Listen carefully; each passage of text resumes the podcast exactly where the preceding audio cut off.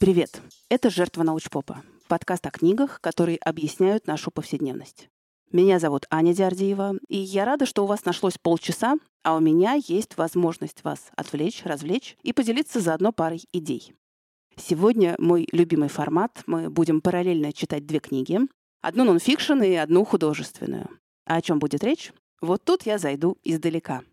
Однажды нидерландский политик Петер Канне решил поисследовать труднодоступную группу людей, а именно своих коллег, политиков. Он сумел проанкетировать правительственную элиту в Гааге на предмет того, как они воспринимают себя и как они воспринимают э, своих избирателей, ну, своих заказчиков, в общем-то. И получилось, что 87% политиков считают себя людьми свободолюбивыми, открытыми миру, с новаторскими идеями, но им всем не повезло с народом потому что 89% опрошенных политиков отзывались о своем народе как о людях костных, консервативных и националистически настроенных. Откуда взялись такие выводы? Ну, явно не из общения с собственными избирателями. То, чем обычно оперируют политики, это набор количественных данных. Результаты разного рода опросов, результаты выборов, явка. И вроде как считается, что количественные данные – штука однозначная, она не нуждается в трактовках. Ну что тут можно сказать, если? Год от года все меньше людей приходят на избирательные участки, все меньше находится желающих состоять в какой-то партии. Политические симпатии людей размытые. Это значит, что сегодня они за одних, завтра за других, а послезавтра вообще ни за кого. Далее. Все больше людей симпатизируют политикам с твердой рукой, которые могут действовать быстро, эффективно и ни с кем не совещаться. Какой ужасный народ. Ну, голландский, разумеется. Но что, если люди перестали ходить на выборы не из-за своей косности, а из-за того, что они больше не видят в этом смысла? Что, если в тех же самых опросах люди утверждают, что демократия, конечно, лучшая форма правления, но что-то они в нее уже не верят? Хорошая штука, но не работает. А выборы продолжают тем временем регулярно проходить. Где-то более кривые, где-то менее, где-то с фальсифицированными результатами, где-то нет. Речь же не только о Нидерландах. Речь о том, что люди как-то массово начали задумываться. Вот мы выбрали каких-то чуваков, которые вроде как являются нашими представителями. Причем выбрали их не только поставив галочку в бюллетене, но и отдав половину своего дохода в качестве налогов, которыми они распоряжаются. К России, кстати, тоже относится, просто ЕСН платит за людей работодатель. Так, вот мы отдали это все. А что мы, простите, получили взамен? А получили мы кучку людей с огромными ресурсами и полномочиями, которые не очень понятно, что делают, и о своей деятельности не торопятся отчитываться. Отсюда новые вопросы. Откуда эти люди взялись и почему именно они? Мы уже дорого заплатили за понимание того, что власть должна быть сменяемой. И эта сменяемость нам представляется как? Что во власть регулярно должны входить новые люди. Но есть еще один малозаметный нюанс все, кто туда однажды вошел, должны суметь оттуда выйти, а не оставаться внутри системы на правах младших партнеров, советников и так далее, как сейчас происходит много где. Это как в школьной задачке про бассейн. Помните такие? В бассейн в одну трубу вливается 100 литров воды в час, а в другую трубу вытекает 20 литров. Через сколько часов бассейн переполнится? Не через сколько, если перекрыть обе трубы, и на вход, и на выход. Правда, в бассейне будет тухленькая стоячая вода. Ну, зато задачка решена. Так вот, сегодня я буду рассказывать вам о том, какой могла бы быть система государственного управления, если бы принципиально изменился вход в нее и выход из нее. За вход у нас будет отвечать книга Дэвида Ван Рейбрука «Против выборов». А за выход — фантастическая повесть Роберта Шекли «Билет на планету Транай». Какая бы ни стояла на дворе форма политического правления, ей всегда придется искать баланс между эффективностью, то есть тем, насколько она умеет вообще решать проблемы, и народным одобрением ее действий. Каждый режим ищет баланс по-своему. Допустим, олигархия говорит, «О, вас забыли спросить». Абсолютизм когда-то говорил, «Да, вообще-то меня Господь Бог назначил». И вот совсем недавно, недавно по историческим меркам, э, люди пришли к идее, что народное одобрение принятых решений сильно зависит от того, как много людей включено в систему принятия решений. Чем больше людей влияет на решение, тем большее одобрение оно получает. Сложно спорить, да? Дело за малым — найти способ, позволяющий включить побольше народу в систему принятия решений. И этот способ казался таким очевидным, а давайте изберем представителя от каждой группы, и он будет отвечать за интересы своих избирателей. Прошло всего-то лет 70-80, и что мы наблюдаем? Что политики и избиратели в глаза друг друга не видели, пути их почти не пересекаются, и, возвращаясь к исследованию Петра Канне, воображают друг друга странненькими и неадекватными. То есть тот, кого выбрали, ну, явно не может быть представителем интересов своих избирателей. А еще мы наблюдаем, что в политике стремятся так называемые профессиональные граждане, бойкие, деятельные, хорошо образованные мужчины 30+, все классно. Но насколько они будут э, репрезентативны для своего избирателя, большой-большой вопрос. Еще мы видим, что государственное управление в последние, наверное, десятилетия очень замедлилось. Медленно принимаются решения, медленно образуются коалиции, все медленно. И видя это, точнее, не видя почти никаких результатов, люди перестают ходить на выборы. Система выглядит основательно поломанной. А что, если не чинить эту систему, а просто отказаться от нее? Что, если призывать людей в органы государственного управления на основании жеребьевки, проведенной среди всех граждан страны? Что, вот вы просыпаетесь утром, а в телефоне сообщение. «Дорогой друг, пришла твоя очередь заседать в парламенте. Поздравляем тебя и ждем тебя завтра в 10.00 по адресу такому-то». Нет, конечно, все не так гротескно. Сейчас объясню как. Но прежде надо рассказать о планете Транай из повести Роберта Шекли. Как-то раз в баре молодой человек по имени Марвин Гудман услышал от подвыпившего капитана межзвездного корабля рассказ о планете Транай. Дескать, не планета, а чистая утопия. Там полностью истреблена преступность, отсутствует коррупция, нет бедности, и люди живут в согласии. И Гудман демонстрирует абсолютно некритичное отношение к случайному и нетрезвому источнику информации. То есть вдохновляется рассказом капитана и по-быстрому продает свое имущество, чтобы на вырученные деньги на 10 перекладных отправиться на эту планету. Потому что жизнью на планете Земля он сыт уже по горло. На удивление, планета оказывается довольно дружелюбной. Гудмана сразу принимает министр по делам иноземцев лично. Такой приятный, общительный малый. «Спрашивайте что угодно», — великодушно сказал Мелет. «Можете рассчитывать на откровенный ответ». «Спасибо. Я слышал, что на Транае не было войн уже в течение четырехсот лет». «Шестисот лет», — поправил его Мелет. «Нет, и не предвидится». «Кто-то мне сказал, что на Транае нет преступности». Верно. И поэтому здесь нет полиции, судов, судей, шерифов, судебных приставов, палачей, правительственных следователей. Нет ни тюрем, ни исправительных домов, ни других мест заключения. Мы в них просто не нуждаемся, — объяснил Меллет, — потому что у нас не совершается преступлений. Я слышал, — сказал Гудман, — что на Транае нет нищеты. О нищете и я не слыхивал, — сказал весело Меллет. Вы уверены, что не хотите сигару? Нет, спасибо. Гудман в возбуждении наклонился вперед. Я так понимаю, что вы создали стабильную экономику, без обращения к социалистическим, коммунистическим, фашистским или бюрократическим методам. Совершенно верно, сказал Мелит. То есть ваше общество является обществом свободного предпринимательства, где процветает частная инициатива, а функции власти сведены к абсолютному минимуму? Мелит кивнул. В основном на правительство возложены второстепенные функции – забота о престарелых, украшение ландшафта. Верно ли, что вы открыли способ распределения богатств без вмешательства правительства, даже без налогов, способ, основанный только на индивидуальном желании? Настойчиво интересовался Гудман. Да, конечно. Правда ли, что правительство Транаи не знает коррупции? Никакой, сказал Мелет. Видимо, по этой причине нам очень трудно уговаривать людей заниматься государственной деятельностью. Значит, капитан Севидж был прав, воскликнул Гудман, который уже не мог сдерживаться. Вот она, утопия. Нам здесь нравится, сказал Мелет. Гудман глубоко вздохнул и спросил: "А можно мне здесь остаться?" "Почему бы и нет?" Мелет вытащил анкету. У нас нет иммиграционных ограничений. Скажите, какая у вас профессия? На Земле я был конструктором роботов. В этой области возможностей для работы много. Мелит начал заполнять анкету. Его перо выдавило чернильную кляксу, министр небрежно кинул ручку в стену. Она разбилась, оставив после себя еще один синий потек.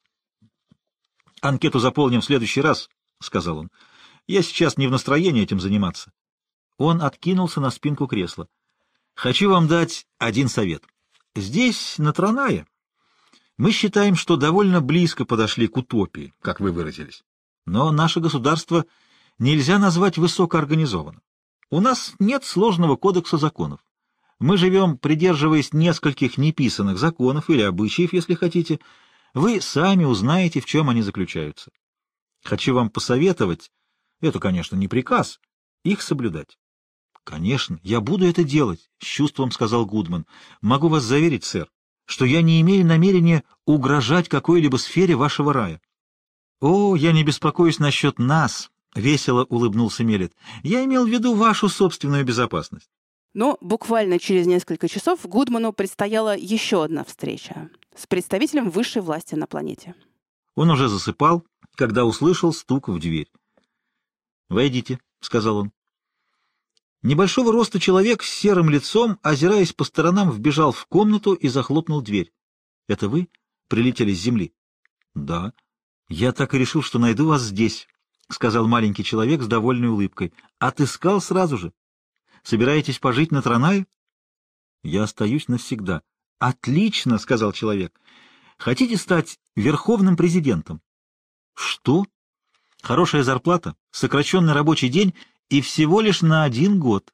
Вы похожи на человека, принимающего интересы общественности близко к сердцу, весело говорил незнакомец. Так как же вы решите? Гудман не знал, что ответить. Вы хотите сказать, изумленно спросил он, — что ни за что, ни про что предлагаете мне высший пост в этом государстве. — Что значит «ни за что, ни про что»? — обиделся незнакомец. — Вы что думаете, мы предлагаем пост верховного президента первому встречному? Такое предложение — большая честь. Я не хотел... А вы, как житель Земли, очень подходите для этого поста. Почему? Общеизвестно, что жители Земли любят власть. Мы, тронайцы, власть не любим, вот и все. Слишком много возни. Оказывается, так просто. Кровь реформаторов вскипела в жилах Гудмана. Хоть Транай и идеальная планета, здесь кое-что можно усовершенствовать. Однако чувство осторожности помешало ему принять предложение сразу. А вдруг незнакомец сумасшедший? — Спасибо за ваше предложение, — сказал Гудман. — Но мне нужно подумать. Возможно, я переговорю с нынешним президентом, — чтобы узнать о характере работы. — А как вы считаете, для чего здесь я? — воскликнул маленький человечек. — Я и есть верховный президент Борг. Только сейчас Гудман заметил официальный медальон на шее у незнакомца. — Сообщите мне ваше решение. Я буду в Национальном дворце. Борг пожал Гудману руку и отбыл. Гудман подождал пять минут и позвонил портье. Кто это был?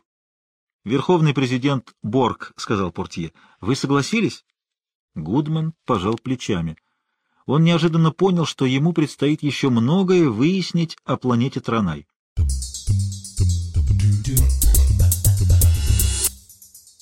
Возвращаемся к Ван Рейбруку. Жеребьевка. Казалось бы, что может быть абсурднее? Но жеребьевка для выбора в органы государственного управления в истории человечества использовалась не раз и не два. Похоже, эта практика была изобретена в эпоху афинской демократии. В Афинах было три основных органа – Совет 500, Народное собрание и Народный суд. А граждан в Афинах, граждан — это тех, которые с правом голоса, было от 30 до 60 тысяч человек. И на значительную часть выборных должностей люди назначались путем жеребьевки сроком на один год.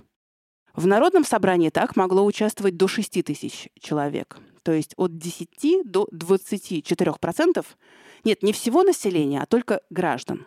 И вот Афины очень характерный пример, в котором видны и сильные, и слабые стороны жеребьевки. Преимущества здесь такие. В принятии решений действительно участвует большое количество людей.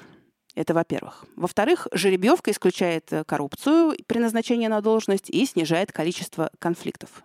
Но на этом все хорошее заканчивается, и начинается очень специфическое.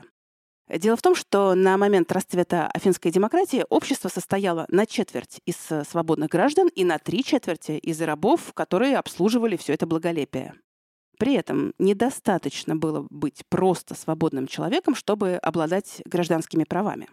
Помимо упомянутых рабов, прав не было ни у женщин, ни у приезжих, ни у несовершеннолетних. Получается, что жеребьевка работает в не очень крупных группах, желательно с довольно гомогенным составом, и, как показывают примеры других территорий, где использовалась жеребьевка, применение жеребьевки как-то подозрительно часто совпадает с экономическим расцветом в обществе. То есть эта модель мало того, что не масштабируется на крупное общество, она плохо применима там, где есть большое разнообразие внутри общества, а сейчас это почти везде и неприменима там, где нет э, экономического роста. То есть с учетом мировой рецессии идея «оторви и выбрось». Но мы рассуждаем как теоретики, а в это время нашелся практик, который решил попробовать идею жеребьевки в реальных условиях. Это был молодой американский университетский профессор по имени Джеймс Фишкин. Он не замахивался на то, чтобы выбранные по жребию люди прям с порога, прям с ноги начинали участвовать э, в государственном управлении, но ему было интересно, как само обсуждение проблемы случайными людьми с очень разными, порой с радикально отличающимися убеждениями может повлиять на точки зрения этих самых людей. Фишкин написал короткую статью в «Атлантик» такого содержания. А хорошо бы было бы перед грядущими президентскими выборами собрать совершенно случайным образом 1500 граждан со всей Америки, и пусть они потусуются со всеми кандидатами в президенты, Пусть они все вместе будут обсуждать планы кандидатов, и это обсуждение мы станем показывать по телевидению. Каждому из 1500 случайно отобранных людей была бы оплачена дорога и участие. Удивительно, что эта идея, завернутая, в общем-то, в формат реалити-шоу, наделала столько шума. Но Фишкин нашел и поддержку, и финансирование, правда, не на полторы тысячи, а на 600 участников. Он же нашел и непримиримых врагов своей идеи, в том числе и в медиа. А он всего-то навсего хотел узнать, как обсуждение влияет на точку зрения людей. Причем, как мы понимаем, простое обсуждение горячих вопросов может легко скатиться в крик и мордобой. Поэтому Фишкин предложил модерируемое обсуждение. Точнее, даже так. Э, в начале эксперимента участники должны были заполнить анкеты, которые давали бы срез их точек зрения. Затем участникам выдавали информационные материалы по проблеме, и они могли участвовать в обсуждении с модератором и друг с другом, а потом в обсуждении с экспертами.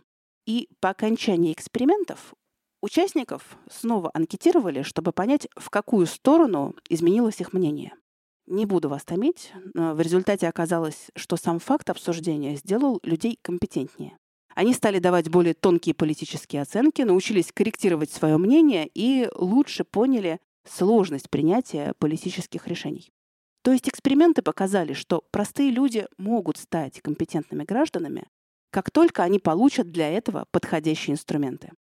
Исследование Фишкина всколыхнуло общественность настолько, что появилась новая идея – переписать Конституцию при помощи группы граждан, отобранных случайным образом.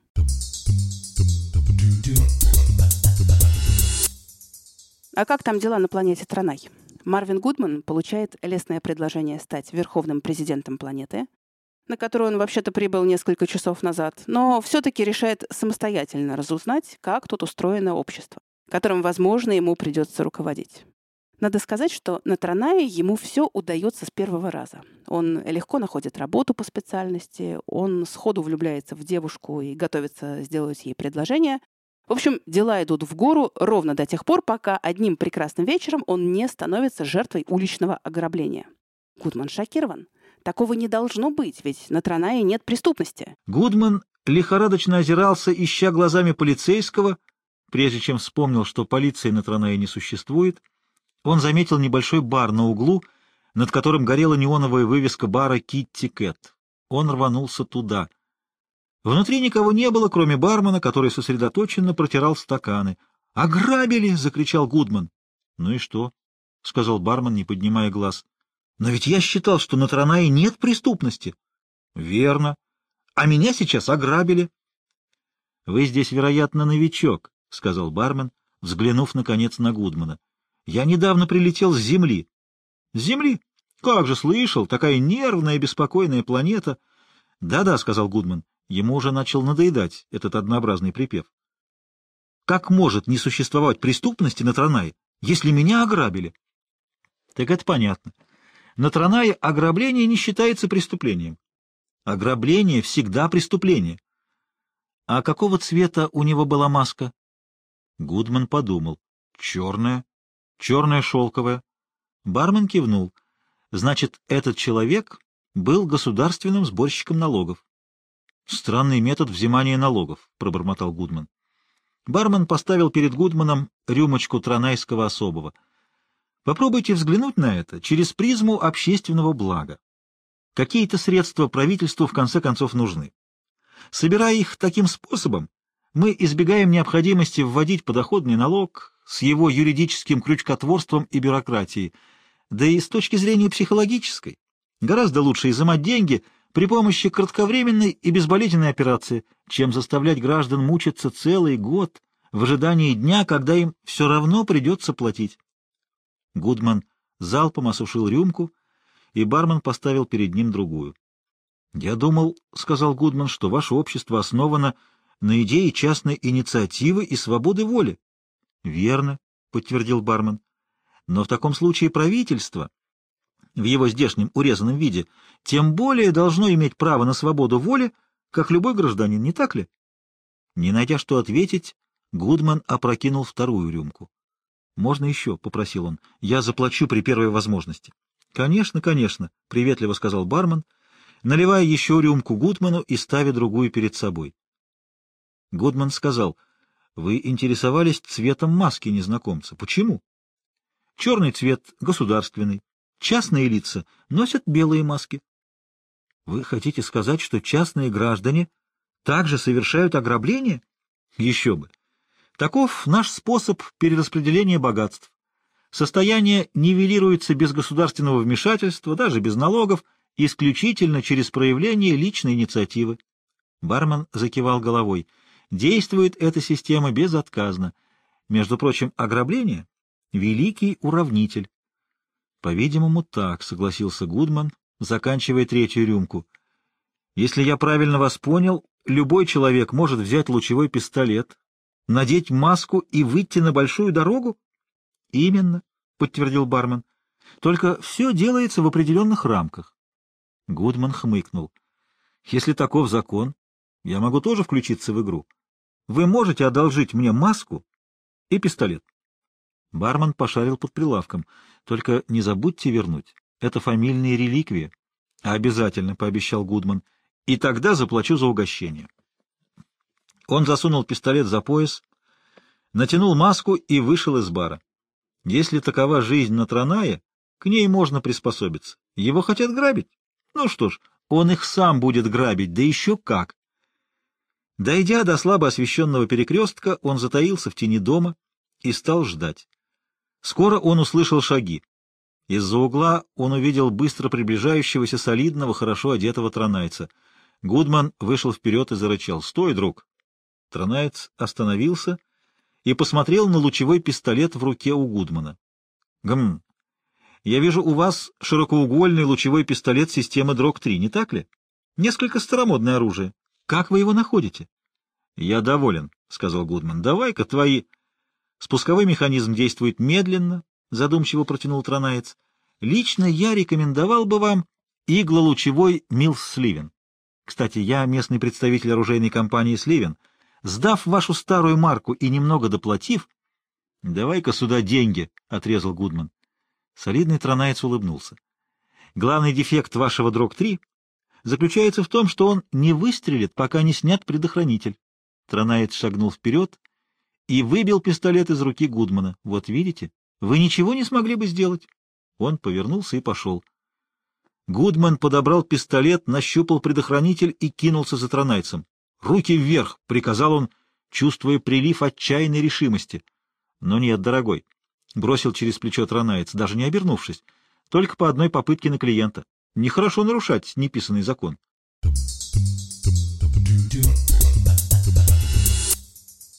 Эксперименты Джеймса Фишкина привели к всплеску интереса к делиберативной, то есть совещательной демократии. В Манчестере речь шла о предотвращении преступлений. В бразильском городе Порту-Алегре и нескольких других южноамериканских городах жители участвовали в обсуждении городского бюджета. В Ирландии Фишкин побудил родителей, католиков и протестантов, обсудить вместе реформу системы образования и увидел, что люди, которые чаще говорили друг о друге, чем друг с другом, все-таки были в состоянии выработать очень практичные предложения.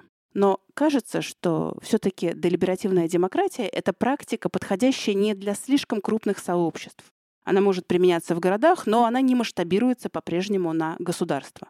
А что, если граждане страны соберутся, чтобы своими руками написать новую конституцию страны? Именно такой эксперимент случился в Исландии. И тут можно возразить. Так себе пример. Во всей Исландии народу 300 тысяч человек. И они на каждой вечеринке пользуются приложением, позволяющим узнать, не являются ли они друг другу кровными родственниками. Ну, чтобы можно было уйти с этой вечеринки с понравившимся человеком и быть уверенным, что вы сейчас будете заниматься не кровосмешением, а чем-то другим. Ладно, тогда вот Ирландия в 2013 году. Там народу 6,5 миллионов. И у них была очень похожая задача. В течение года путем совместных обсуждений переписать 8 статей Конституции. Для этого были отобраны 100 человек, из которых треть профессиональные политики, а две трети случайным образом отобранные дилетанты. И, между прочим, все это происходило по заказу парламента. Парламент назначил председателя, политики могли делегироваться, а граждане выбирались по жребию. При этом им возмещались все затраты на участие, ну, кроме временных затрат. А тратить свое время им предстояло вот на что. Восемь собраний по выходных с экспертами, после которых каждый из участников мог вносить свои рекомендации. Потом проводились региональные собрания, после которых все вместе редактировали рекомендации. Ну и парламент оставил себе место для маневра на случай, если этот эксперимент окажется абсолютно провальным. По итогам у парламента будет 4 месяца, чтобы решить, надо ли это все выносить на всеобщий референдум или так, обойдемся. Ну что, какого результата вы сейчас ожидаете? Что участники сломаются и потеряют интерес к своей работе и соскочат? Вряд ли, работа же оплачивается. Что в результате их совместной деятельности получится какая-то ерунда? Тоже нет. Потому что и исландская конституция, и ирландские восемь глав, и другие довольно похожие эксперименты, все они проходили через фильтры профессиональных политиков, и все они были вынесены на всеобщее голосование. И все они не набирали нужного количества голосов на референдумах. Да что с ними вообще не так? Ну, смотрите. Для тех, кто работал над этими законопроектами, кто их обсуждал, кто пропускал через себя, это были очень интенсивные переживания. А для всех остальных? А у всех остальных граждан, по сути, не было никакой возможности вовлечься в процесс э, переписывания Конституции. Дело в том, что весь этот совещательный процесс, все это совместное обсуждение, написание документа, как минимум, выглядит совсем не медийно. Ну вот сидят за столом люди со стикерами и фломастерами, вот они разговаривают. Где интрига, где скандал? А если они так год сидят и разговаривают, откуда здесь взяться телевизионному сюжету? И потом, кто они, эти люди, которые сидят и разговаривают? Они собрались здесь на время, полномочия у них ограниченные, в отличие от настоящих политиков, которые вроде как профессионалы и избранные на долгий срок. Да и политические партии, признаться, тоже не слишком радовались предложениям группы непрофессиональных политиков. Многие из этих предложений лишали бы их власти, еще чего не хватало. Ну что, благие начинания снова провалились? Будем считать это временным поражением, хотя бы потому, что эта делиберативная идея по-прежнему будоражит большое количество деятельных людей. Если мы взглянем в историческую даль, когда жеребьевка использовалась для государственного управления, увидим, что жеребьевка нигде и никогда не использовалась отдельно, сама по себе. Она всегда сочеталась с другими методами. Так может быть, секрет успеха в том, чтобы подобрать правильные ингредиенты для этого делиберативного супа? По крайней мере, этим сейчас занимаются теоретики делиберативного процесса. Ну, а чем там закончилось дело на планете Транай? Гудман худо-бедно сумел разобраться в устройстве транайского общества. По крайней мере, он смог себе ответить на те вопросы, которые у него появились в первые дни. Почему на улицах нет женщин от 18 до 35 лет? Почему транайцы бьют роботов? И почему в приемной у министра по делам иноземцев на стене висит винтовка. Но главное открытие ему еще предстояло впереди.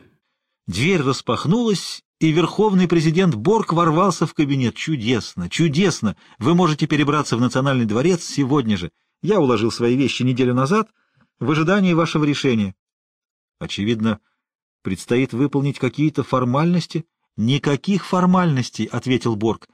Лицо его лоснилось от пота. Абсолютно никаких. Я просто передам вам президентский медальон, затем пойду, вычеркну свое имя из списков и впишу ваше. Гудман бросил взгляд на Меллета. Круглое лицо министра по делам иноземцев было непроницаемым. «Я согласен», — сказал Гудман.